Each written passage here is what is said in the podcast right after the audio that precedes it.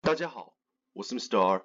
其实想讨论变性这个欧美政治正确最前线的议题已经很久了，但是同时因为它可以讨论的点太多太分散，所以一直没有办法好好整理思绪。直到最近二零二二年元旦即将发生的两件大事，一是即将推出的《哈利波特》二十周年特别版重播片中，因为呃有针对变性人做出所谓的争议性发言，所以作者 J.K. Rowling 他被切割。以及瑞典，它通过民法保证说，它未来任何年满十六岁的公民，今天想要在法律上变性，你仅需要宣告即可，你不需要任何的手术行为或精神评估。这两件事情完美触动了政治正确最敏感的两条神经，即说你非极端支持即为异端，以及政府它去介入个人认知的领域。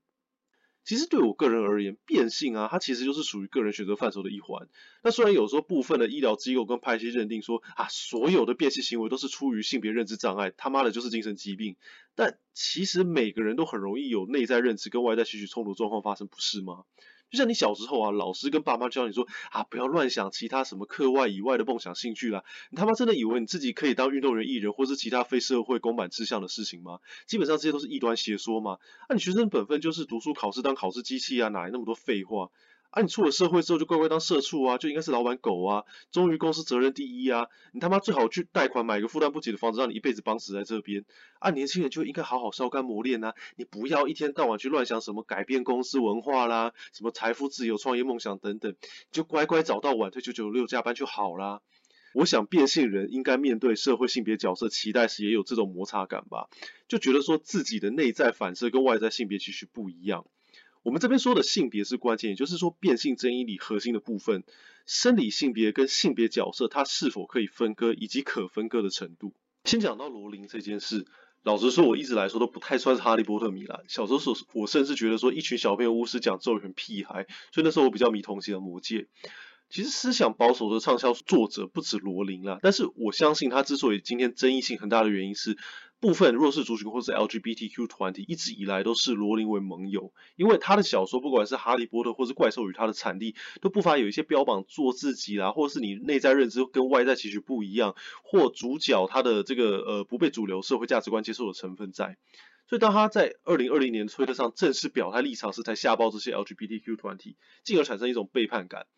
虽然立场上本人是支持罗琳的，但就事论事而言，他二零二零年被表烂实属活该。因为单看他那篇贴文，他妈就是引战嘛。右派会说，诶，罗琳他只是在说什么男性没有月经而已就被干翻，这样不是左教很奇怪吗？但其实他不是这么说的。起因是有一篇慈善团体贴文中提到说，我希望未来所有的人注意哦，他这边没有说女性，他说所有会有月经的人都可以有个友善的环境。然后罗琳就推特回文说，诶，明明有一个词来形容会有月经的人啊，是我。Woman 还是 woman，我忘了，他就故意把 woman 拼错这样子。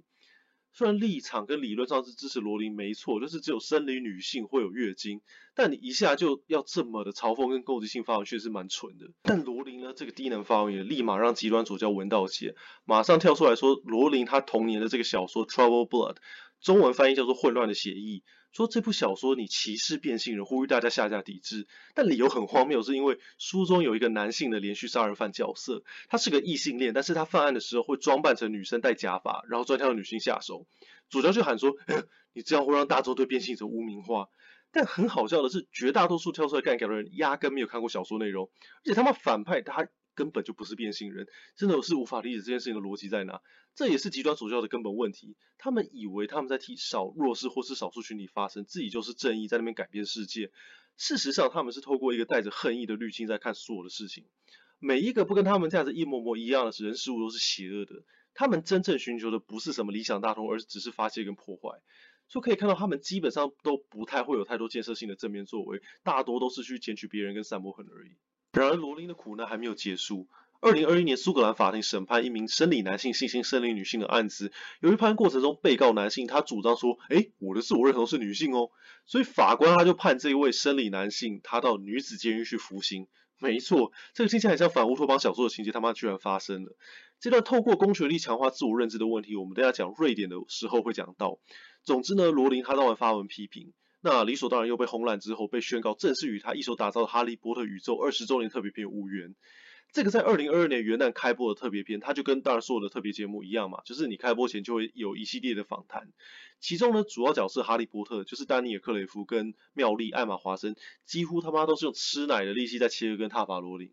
呃，总之一码归一码，先撇开要去干掉这些每个罗琳都亲手挑选出来的英国童星忘恩负义，因为。这个真的跟他们的个人价值观无关呐、不应该用这样子的道德架构去绑架跟限定他们的发言。但这些童星也太极端，说罗琳是所谓的 transphobe 吧？难道对变性人这件事情不能够有接受程度上的不同吗？大部分人可能觉得说，哎，好啊，你今天自我认同跟你的生理性别不一样，你就去手术转换啊。但是这些人不一定认同说性别这个属性能够仅靠宣告就可以任意转换啊。不一定认同说，你今天欧美要在公立国小阶段就教学员说，诶，没有二元性别这件事哦。你假设对自己的生理性别有疑惑的话，很正常。不一定认同说，社会性别角色跟生理特征连接的这些所有行为跟规范都是歧视的。难道一定要跟你们一样，一路走到光谱的尽头才能勉强算是他妈不歧视吗？其实这群左交演员怎么做事做半套呢？你他妈要是真的有思考能力，不是经纪人叫你做什么就照单全收的话，你真的气不过要跟罗琳切割的话也罢。那既然要 cancel 的话，那这位邪恶作家他为什么他邪恶脑袋想象出来的邪恶宇宙不一起 cancel，，大家一起拒演这个二十周年纪念节目呢？不是吗？左胶不是坐在以偏概全，因为一个因素否定掉整件事情吗？还是说今天有个新规则，就是假设今天跟钱包过意不去的时候，诶，就可以长脑袋区分，所有事情可以分开算。那他妈脑袋可以那么清楚，可以区分开来的话，那请问罗琳的小说，它带给世界无数的欢乐跟想象，养活很多产业跟工作，包括你们两个人演员的这些功劳，现在又不能跟他没有到达你们满意的左胶光谱这个罪过分割了吗？这样的双标真是恶心到令人想吐。从罗琳的案例中，我们可以看到说，现在言论自由啊，它被这个左交这种无限上纲组织审查的后果。其实瑞典即将发生的修法，也就是说，透过公权力来贯彻社会自我认知，它是另外一种恐怖。瑞典这次的民法修正，也就是说，你年满十六岁的公民，你仅需要透过宣告，你不需要手术或者心理医生评估，你就可以完成转换性别这件事情。全球已经有二十个所谓更进步的国家，它的性别选择跟医疗程序是完全脱钩的。每次有左教媒体或组织在夸说啊，欧美哪个国家更进步怎样，而这些每次被夸的部分都是限于所谓的人权变革领域，就像是废死啊、LGBTQ，大家应该知道，要改变法案没有那么困难吧？你今天只要公关文宣够漂亮，又符合政治正确，基本上并不是说大家想到的一个法案通过，整体社会每个人他妈都灵性升华，立刻变得更包容、更多元，左教意识形态吃到胀破肚子的好棒棒公民吧。再者，进步的定义是什么？是社会稳定性更高，还是向心力更强？极端意识形态更少吗？还是说大部分人口的生活品质改善？好像这些在这些所谓更进步的西方欧美社会都没有看到这样的预期结果诶。还是说你想要的进步只是更接近心目中的左胶乌托邦呢？回到瑞典这次变性法案，保守与进步派的落差，也就是说认定生理性别跟性别角色可分割程度的差别。其中性别角色它本身就是一个主观认知嘛，那生理性别就算你透过手术改变了，但是它还是属于一个客观认知的范畴。这件事情你今天就算透过公权力将两者强制分隔时，它带来的问题远比它带来的效益多很多嘛。我们的社会架构是建立在性别分工这个。啊，说真的不完美，但是经由几千年的遗传下来，勉强堪用的基础上面，性别角色这个社会性产物，当然有些不好的部分嘛，就像是男主外女主内，或者是父权体系。虽然确实有些部分可以从生理性别分割开来，但是绝大部分的社会架构，它都是受到生理性别的限制。今天，请问，假设改为纯主观认知就可以转换性别的话，那原本这些因应生理性别而做出的社会区隔，举例来说，就像是夜间妇女的候车专区。或者是前面提到女子监狱，或者是女性的运动赛事，这些社会性架构它还会继续存在吗？因为你今天就算有通过手术，或者是荷尔蒙疗法，或者是精神限定等客比较客观的要件来转换性别好了，有些先天生理限制就跟后天手术改变无关嘛。就像是近年来已经发生许多变性人在正式的比赛中屌虐女性的案例，那你不觉得很神奇说？为什么这些运动赛事屌虐的情况都发生在男转女的变性人身上？为什么都不会发生女转男的变性人在运动赛事上屌虐男性呢？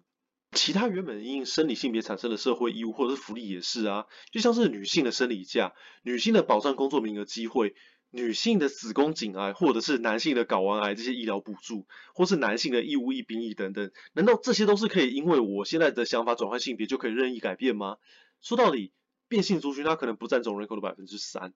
帮弱势或是少数群体发生这点绝对没有错，这他妈手段要动点脑吗？那剩下百分之九十七的人口呢？他们的想法就不重要吗？难道假设我今天是一个女性民众，我今天去泡汤，我看见女汤里面走进来一个百分之百生理男性的人，我都不能觉得奇怪吗？且其他群众难道他妈他都不是刁民，都不会滥用这个机制吗？台湾光是回来说是犯了蠢，玩了姓名梗，就是他妈鲑鱼之乱。今天假设性别转换设定发生在台湾。那你保险公司他妈等着倒，然后你军队的募兵能力最好加强一点，因为下次叫到的时候我就是女生了。且这些变性人团体最终的目的不就是希望取得大众认同你的内在认知吗？但今天不是公权力强迫大众接受你，你这个外在客观条件完全没有改变，你只是内心转换的，你就获得认同。诶，有左交说，诶，要变性者出示手术或是医疗证明才能转换，已经属于违反基本人权喽。说到基本人权，那请问你申请国籍是要你这个出示出生地证明，那这算不算侵犯人权？哎，我认知我是美国人啊，为什么我非要一定满足这个客观条件呢？银行贷款也是啊，为什么我一定要出示财力证明？我的内在认定我的信用倍儿棒啊，好吧，可能的确啊，要出示证明感觉没有那么舒服，但是透过一个客观的手续让转换性别这件事情取得认证，真的有那么糟吗？如果任谁都可以凭当下的想法任意转换，你觉得性别转换这个行为在大众的眼中会是更神圣认真，还是更被玩烂加无脑？再者，这种法律强迫认知的行为，说真的是反民主的。要社会大众一定要是一个外表举止百分之百的生理男性，或是百分之百的生理女性，在法律上性别是相反的这个行为，这样子跟推动极权意识形态否决个人的认知差别是什么？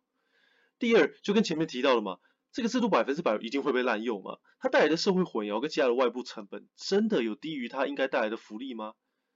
到头来，变性人这个还在被大众消化阶段的认知，极有可能被这些强制行为跟外部混乱造成更多的负面观感呢、也非常容易让这些极右人士捡到枪，推动更歧视性的变革，就跟现在西欧包含德法境内崛起的极右派政党一样嘛，反多元、反民主，然后要 make 什么 great again，他们的支持者真的都是打娘胎出来都以歧视为乐的恶魔吗？有没有可能是他们的声音只是长期被政府忽略，是像变革的速度比较缓慢的一群人而已？假设你现在就能很能拥抱多元，这些理念都能全盘接受的话，那你很棒。你是变性团体的朋友，你觉得说，诶，像瑞典政府这样子的变革很好，或者是想要罗琳下地狱的话，也 OK。但其实社会的变革真的是需要耐心啦。可能有一天我们真的会自然走到一个把生理性别的界限降到很低的阶段，但在那天到来之前，记得每个人或是群体他的接受程度跟速度都不一样。你可以接受仅透过宣告就改变性格性别的话，那你很棒。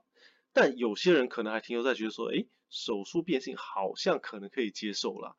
他们可以被培养成为你的支持者，但也有可能被外推成为你最讨厌的反对阵营。希望在推动这些多元变革的人士可以多考虑到这一点。好了，这集就到这边，谢谢大家的收听，拜拜。